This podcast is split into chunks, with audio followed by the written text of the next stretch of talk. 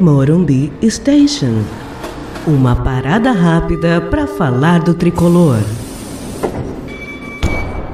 Olá, sou Milton Júnior e este é o Morumbi Station. Nesse episódio abordaremos a saída de Cuca e a chegada de Fernando Diniz. No último episódio falávamos que o São Paulo precisava assumir as consequências pelas suas escolhas e que Cuca, mesmo fazendo um trabalho que foi decepcionante, precisaria terminar o ciclo para que o São Paulo conseguisse completar quase que uma temporada inteira com o mesmo treinador, para que no ano seguinte já existisse um norte. Enfim, não aconteceu. E o problema é que as trocas constantes de treinadores são fatos que costumam encobrir os sérios problemas estruturais em diversos departamentos fundamentais que hoje o São Paulo enfrenta e a diretoria é incapaz de resolver. E na verdade, não importa se Cuca pediu boné ou se foi demitido. Se ele pediu o boné, é porque sentiu que o São Paulo não tinha um ambiente que possibilitasse que seu trabalho desse os frutos esperados. Ou seja, o São Paulo tem problemas ali dentro que, se não resolver, não importa o treinador que chegar, todos terão dificuldade e lidarão com as mesmas questões. A troca constante de treinador é um fator que escamoteia os problemas, pois em toda troca, querendo ou não, o torcedor fica esperançoso que comece a ver em campo as coisas que até então não via. E o fato é que nós vemos que os trabalhos que têm mais frutificado no Brasil são trabalhos que não começaram agora. Como já disse em episódios anteriores, o desempenho de Jorge Jesus à frente do Flamengo é a exceção e não a regra. Em geral, os técnicos que têm conseguido levar suas equipes mais longe começaram o trabalho há pelo menos um ano. Na coletiva em que foi anunciada a saída de Cuca, Rai disse que não é problema disso ou daquilo. Ora, Rai, com todo o respeito que você merece, podemos dizer sem medo de errar que hoje talvez não haja isso ou aquilo no São Paulo que não seja um problema. Assimilar a existência desse que é fundamental para modificar esse quadro geral de letargia no clube, pois ninguém aguenta mais o que vem acontecendo.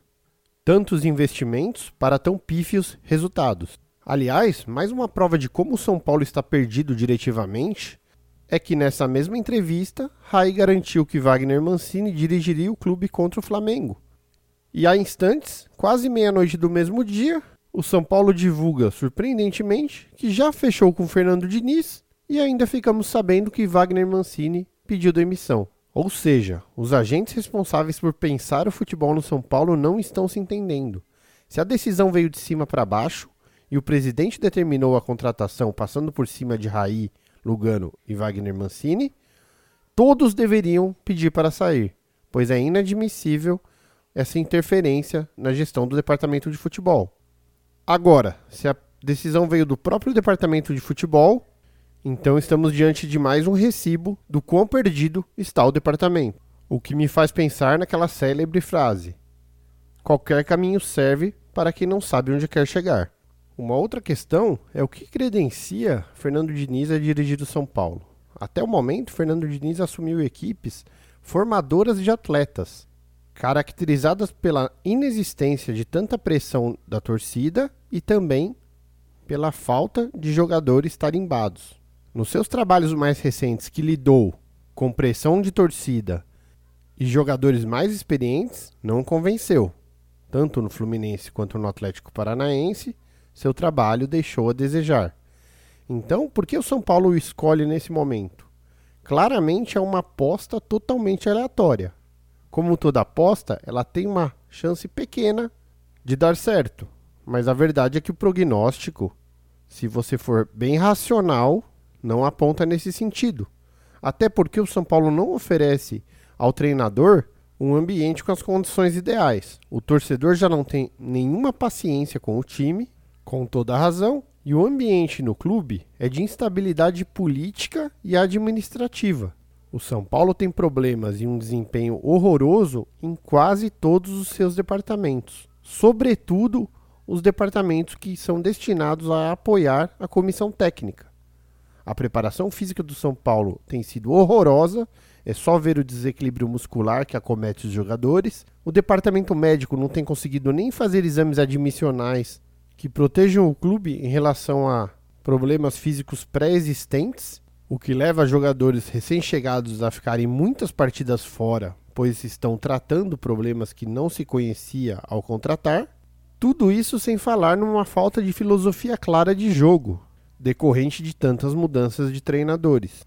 Todo treinador que chega no São Paulo chega sob a seguinte pressão: tem que conseguir a vaga para a Libertadores. Na verdade, o São Paulo deveria muito mais do que estar preocupado em simplesmente conseguir uma vaga para a Libertadores, em conseguir uma vaga para a Libertadores em condições de disputá-la com capacidade de competir de verdade. Não adianta chegar na Libertadores em frangalhos e acabar passando vergonha pela falta de um trabalho estruturado e pensado a longo prazo.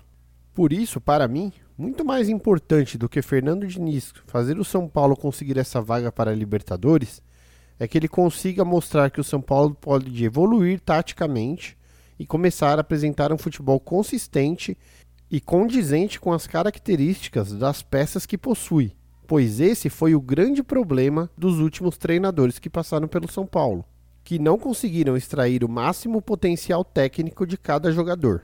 Outro desafio para Diniz será lidar com jogadores já num estágio da carreira muito avançado por exemplo, ninguém tem dúvida que Daniel Alves é uma figura de um tamanho imensamente maior que Diniz nesse momento. Então, saber lidar com esse elenco e fazer com que também o elenco assuma suas responsabilidades dentro de campo e entregue um resultado satisfatório é um grande desafio para Fernando Diniz.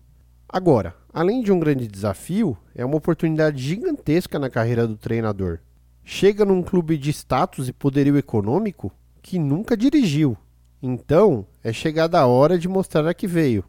Realmente, acredito que essa contratação é uma grande aposta. Mas quem sabe esse all-in não dê resultado. É isso, pessoal. Esse episódio dedico para minha mãe, que sempre me dá força e agora precisa de toda a força do mundo. Um grande abraço e vamos São Paulo.